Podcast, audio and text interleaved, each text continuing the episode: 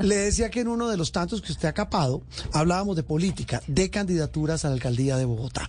Y el tema, no solamente de Bogotá, hablamos de Cali, hablamos de Bucaramanga, Andreina, porque ya se empezó a calentar el ambiente. Eh, alguien dirá, uy, pero qué pereza tan temprano hablar de política, hablar de candidaturas. Pero es que lo que viene en el caso de Bogotá va a ser muy interesante porque habrá segunda vuelta. Es la Ah, primera vez que habrá segunda vuelta en la capital del país.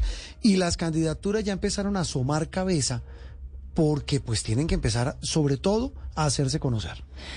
Por supuesto, además que hay pues varios candidatos, hay algunos más reconocidos, otros que son un poco más desconocidos para el país en general y para las ciudades en donde en donde están haciendo empezando esta campaña y vamos a comenzar por Bogotá, pues en este programa, a Sí. ver a una de las aspirantes y hoy me gusta porque tenemos a dos mujeres. Cla- eso me parece interesante. En el caso de Bogotá es una mujer, ella es eh, Mafe Rojas, María Fernanda Rojas Mantilla, es del partido Alianza Verde, ella ya me va a corregir ese galimatías, porque uno no sabe si es del Partido Verde, es disidente, es rebelde, la verdad yo no entiendo muy bien. Doctora María Fernanda, gusto saludarla hoy domingo en Sala de Prensa Blue.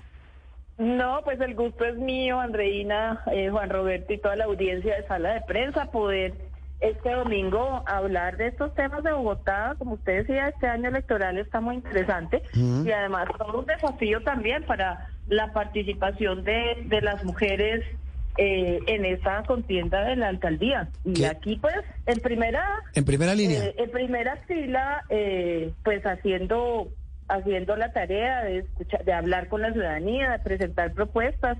Eh, yo tengo una una particularidad ahorita que ustedes hablaban como de los tipos de liderazgos que se están presentando a la alcaldía. Pues para mí la alcaldía no es ni un trampolín porque eh, mi proyecto es Bogotá, eso es lo que he hecho eh, en mi vida personal y profesional y laboral. Eh, y tampoco caigo en paracaídas, porque llevo 25 años trabajando por esta ciudad, recorriéndola, caminándola como gestora en distintos temas, en temas de seguridad, de convivencia, Mm. de participación, en temas ambientales, y he tenido también la responsabilidad de no ser una ejecutora de una entidad como el Instituto de Desarrollo Urbano, do- a la que me tocó llegar a recuperarla después del carrusel de la contratación y hacerme cargo de, de- de una ejecución grande. Yo no tengo que demostrar, mire, yo podría ejecutar bien. No, yo puedo demostrar que he ejecutado recursos importantes en la ciudad y como concejala, pues he conocido la, la política pública, los datos, las finanzas de Bogotá. Bo- eh, El Consejo es la mejor escuela sobre Bogotá que, Sí. Que tenemos. Entonces, pues esos son, esas son como las, las cartas con las que yo ingreso a, a esta, a este desafío enorme de, de ir por la alcaldía de Bogotá, eh, con propuestas, con experiencia, con trayectoria y sobre todo también con una demostración de, de, de transparencia frente a los recursos públicos y de pasión y convicción por esta ciudad. María Fernanda, si le parece, vayamos por temas. Y sin duda uno de los que más aqueja a los capitalinos es el tema de la seguridad. ¿Cómo piensa usted hacer para mejorarla? Yo quiero empezar por, por una discusión que, que también es, es de, de visiones sobre el tema de, de, la, de la seguridad en Bogotá y en el país, porque yo tengo una, una preocupación que quiero compartir con la audiencia y A es ver. siento que está como cogiendo fuerza una mirada de que todo se soluciona a punta de cárceles, ¿no? Entonces se volvió como la receta eh, infalible para todo tipo de problemas de seguridad. Vamos a hacer más cárceles, dicen en, en muchas en muchas ciudades y un poco como copiando ese modelo de, de Bukele. Y a mí, yo les confieso, a mí eso me, me preocupa, me da, me da un poco de angustia porque yo creo que ese no es el camino. Creo que eh, en Bogotá pues es muy importante plantear una, una propuesta de seguridad que vaya más allá. Nosotros hemos tenido una gran dificultad y es que la seguridad acá se volvió una política de gobierno y no de Estado y eso es una falla porque Sí. cua- cada cuatro años hay que volver a empezar, se improvisa, se cambian medidas y, eh, y tenemos eh, como problemas que, que permanecen. Mire, le pongo un ejemplo. A ver. Bogotá incluso invirtió en la formación de unos policías porque nos iban a llegar unos policías a la ciudad para la, receta del, del aumento del pie de fuerza. y resulta que después se llevaron los policías. Entonces, ahí vemos que no hay una política de Estado, sino de gobierno, y eso es cambiante y así Pero, no doctor, funciona. eh, eh, mire, doctora Ma- María Fernanda, la interrumpo sobre Sí. este tema que tal vez es el tema más, eh, si hay un tema que indigna, duele al bogotano y pasa en otras ciudades, es el de la seguridad. Usted dice que el asunto no se soluciona con cárceles, que falta una política de Estado, pero ¿qué decirle a la persona que sale a coger un bus de Transmilenio y dice, de por Dios, lo único que pido es que hoy no me atraquen? ¿Qué hacer? E- e- Es que aquí, con todo respeto, no lo digo por usted, se habla mucha carreta, tanto de candidatos como de los que están en el poder, y dicen y echan cuento y dicen la solución es una, la solución es otra. Y a la gente del común al final del camino la siguen atracando, eh, dicen no, pero los índices se han bajado, los homicidios han bajado, nadie dice que no. Y mire que todos los... eh, eh, eh, hay una frase que se le ha escuchado decir, perdóneme la catarsis, a los últimos tres presidentes de Colombia. Eh, es que el tema es de percepción y no de realidad. Eh, no fregues. A la gente la están atracando, doctora Rojas. ¿Qué hacemos para que a la gente en Bogotá no la atraquen? Eh, eso, es, eso es innegable, Juan Roberto, y ahí también le cuento una ventaja que, que yo le puedo contar a la ciudadanía, y es yo ando como una ciudadana de a pie. Yo no tengo ni camioneta blindada, ni escoltas, eh, do- ni me escoltan dos policías día y noche para arriba y para abajo, porque es que así uno pierde la perspectiva. Entonces, el mismo riesgo que tiene cualquier persona que en este momento nos está oyendo, lo tengo yo. Yo al- camino a la calle y puedo entender la situación que vive la gente. Entonces, ¿qué es? Y, y, y, y sí me parece que la perspectiva nos pone de presente las prioridades, porque es que si la prioridad es hacer cárceles, pues ahí se- las estrategias son unas. Yo no creo que esa sea la prioridad. Yo creo que hay que convocar a la ciudadanía a participar en los temas de seguridad. Yo me comprometo a hacer unos cabildos abiertos por localidad, porque es que el delito es distinto en un lugar o en otro. Es, es distinto que hablemos de qué es lo que pasa con el atraco en Chapinero y una realidad muy distinta es qué es lo que pasa con la violencia intrafamiliar en Bosa. O, por ejemplo, las redes de trata de, de- menores y de trata de mujeres que están ah, haciendo eh, que mujeres y niñas sean víctimas en Ciudad Bolívar. Entonces son, son realidades totalmente distintas y eso y esa perspectiva abre la puerta a unas estrategias distintas. Hay que proteger a esos ciudadanos y ciudadanas que denuncian y que están trabajando por los temas de seguridad y hay que hacer un trabajo articulado con la policía. Y en eso la ciudadanía puede ayudar mucho de una manera civilista. Aquí ninguna locura de estas de, que han surgido en los últimos meses en el país de porte de armas o de tener unos unos drones que espíen a, a la gente y que y que y que se queden con datos eh, de la ciudadanía ni ni ni darle las zonas críticas de, de inseguridad a empresas privadas. Yo creo que esos no pueden ser los esquemas. Pero sí entender lo que pasa en el delito en cada localidad. La ciudadanía puede contribuir mucho a la resolución de pequeños conflictos que hoy en día están copando casi todas las llamadas al 123. Ustedes sabían que la mayoría de llamadas son por la basura que dejó mal puesta el vecino, por el ruido del, del rumbero del edificio que no dejó dormir a los demás y el tiempo y la energía de los policías está yendo en eso. La ciudadanía tiene que empoderarse de la solución de conflictos y hay que desplegar herramientas desde el, desde el distrito para que la gente lo pueda hacer y liberar a la policía para que se ponga a hacer la tarea que le corresponde a la policía, que es estar en las calles, tener eh, eh, información valiosa, tener colaboración ciudadana para poder enfrentar esa delincuencia común. Hay que subirle el nivel a los, a los recursos de inteligencia. Si nosotros seguimos con la insistencia que la policía se ponga detrás del ladrón que aparentemente Mm. está suelto y por mucho lo capturan y luego a las 24 horas lo vemos libre, ahí se nos va a ir la vida. Sí. Necesitamos es ir detrás de la red criminal donde ese ladrón participa. María Fernanda. Porque si no, no tenemos una, una, una- un efecto, eh, digamos, realmente que sirva para, para enfrentar esa criminalidad. María Fernanda, para que nos dé tiempo, porque nos quedan ya pocos minutos. Y, es la primera de muchas charlas. Exacto, que vamos a tener. la primera de muchas charlas. Eh, otro chicharrón, sin duda, es la movilidad. Eh, muy rápidamente, ¿cómo haría usted para mejorar la movilidad de la ciudad? Le pongo un reto. Usted es comunicadora, ¿no? Aparte de, de política. Y abogada. Sí. Eh, me gradué el año pasado de abogada y de comunicadora hace como 20 años. Ah, pues por eso. no más. Casi nada, hace poquito. Eh, de, denos cuatro titulares de cómo mejoramos la movilidad. La movilidad. Vamos a, a impulsar, vamos a hacer las obras estratégicas que van a transformar la movilidad en Bogotá. Esto es red de metros, tranvía, regiotran y cables aéreos. Eso no hay duda y no podemos dejar que nadie nos eche para atrás. ¿El metro?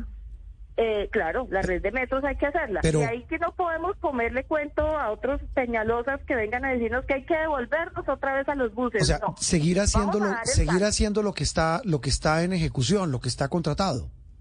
Lo, y lo que tiene ya un concurso también del, del gobierno nacional, ¿no? Mm. Porque eso es muy importante digamos, poder contar con, con esos recursos. Es que imagínense, sí, pero, esos cables aéreos, los tram, el tranvía, los regiotram y la red de metros. Sí, pero eso es a largo plazo, a corto plazo. ¿Qué hacemos, por ejemplo, con los trancones en Bogotá espantosos? ¿Pico y placa los sábados? En el corto plazo, mire, yo tengo un paquete de propuestas. No, yo no, yo no metería pico y placa los sábados. Sobre pico y placa, ¿qué le digo? Ajá. Hay que yo vuelvo al carro compartido, que me parece que era la mejor medida placa porque es la que ayuda a cambiar hábitos y eso es lo esencial para poder también tener una movilidad más sostenible. Dos, vuelvo a, ya, no, no, no, no digo que voy a eliminar el pico y placa porque eso no es realista, ¿sí? pero sí dejar una restricción no en todo el horario del día, sino dejar unas ventanas de tiempo para que la gente pueda salir donde no va a haber mucha afectación a hacer unas vueltas, unos trámites, a agilizar, a, a, a aprovechar ese tiempo que, que, que, le da el poder sacar el carro. Pero hay que dejar el pico y placa. Pero yo tengo un plan mm. para eh, el tema del ahora. De hecho, mi lema es Bogotá es ahora porque también tenemos unas propuestas para resolver esos problemas del ahora. Mm. Entonces, tenemos una que es eh, una, una brigada anti, antitrancones en las principales vías de la ciudad hoy en día usted incluso con el con el web puede ver don, que se están moviendo las vías a 3 kilómetros por hora. Eso es inviable. Nosotros sí. debemos garantizar una velocidad mínima en unas vías principales pero, de al menos Pero 10 ¿cómo es eso una brigada? Kilómetros. ¿Cómo así? Un, una brigada que esté detectando dónde la velocidad se disminuye a menos de 10, 15 kilómetros por hora y llegue al punto de atención. Usted se, usted se da cuenta, yo eh, también ando a veces en la calle y, y manejo y entonces por eso veo, pero qué se da cuenta se que arma se, se da cuenta que la 68 aquí en eh, cerca Caracol en la con la suba con 100 es un infierno y qué es un infierno. Pero usted se da cuenta de varias cosas. Uno, muchas veces son temas de mal parqueados. Dos, hay mu- eh, en muchas circunstancias los contratistas no toman las disposiciones necesarias para garantizar que no se afecte la velocidad. Les vamos a exigir que en esos planes de tráfico que ellos tienen la obligación de hacer, tomen las medidas para que no haya esa afectación. Entre otras pasa por exigirles que tengan horarios, que trabajen en algunos puntos en horarios nocturnos, lo pueden hacer perfectamente. Es que, pero hoy vemos las, las obras quietas en los días en que hay menos eh, móvil, menos vehículos en las calles, Est- están actuando al revés y eso se les puede exigir contractualmente eh, a esos a esas personas que están ejecutando las obras en Bogotá. Mm. Eh, tenemos esas esas tendríamos esas eh, esas exigencias de una velocidad mínima para evitar ese trancón máximo que se está presentando. Las brigadas antitrancones, hay que generar incentivos para el teletrabajo en esta ciudad. Mire que no aprendimos suficiente de la pandemia. Ah, pe- eh, pe- pero sabe que esa me parece esa me parece coherente la de la, la del teletrabajo al menos por, por por unos días, Y- al menos mientras las obras, ¿no? Y, ajá, y Juan Roberto, y hay una cosa que yo, Señora. que yo he estudiado y, y, y lo aprovecho también de la experiencia que tuve en el IDU. En el primer año yo hago 100 intervenciones de lo que se llama acupuntura urbana, que son intervenciones que son muy baratas, se hacen en, cuestión de días y tienen un efecto inmediato. Y es esos puntos donde hoy hay trancones, pero que usted con un con un cambio en la geometría de la vía, o sea, por ejemplo, hay un punto, hay una vía en la, ciento, en la 134 usted anda y para poder hacer un giro en la novena tiene que hacer un recorrido grande y se arma un trancón más grande. Si usted abre la vía ahí y le hace un retorno, donde hoy no hay retorno, donde hoy hay un separador, va a agilizar esos pasos. Nosotros tenemos identificados eh, eh, los 100 puntos donde haríamos esas primeras intervenciones.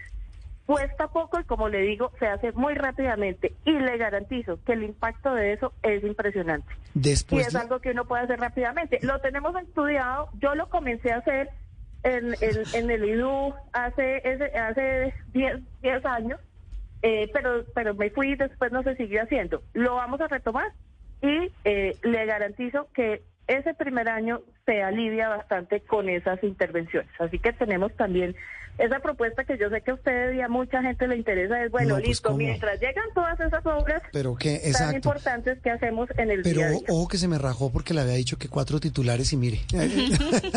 ojo con eso. Pero volveremos a hablar, doctora María Fernanda. ¿Cuántos llevo? ¿Cuatro o cinco? Cuatro, pero eh, con, sumario, con antetítulo, con de todo. Ah, Mentira, doctora María Fernanda. Pero es para poder, entonces diga acupuntura urbana. Acupuntura urbana. Bueno, con acupuntura urbana nos vamos. Me quedó sonando. Volveremos a hablar de ese tratamiento para una ciudad que tiene tanto estrés como la de Bogotá. Un abrazo y gracias, doctora María Fernanda. Se quita el Partido Verde. Señora, sí. Para mí es ah, muy importante. Mire, política, sí.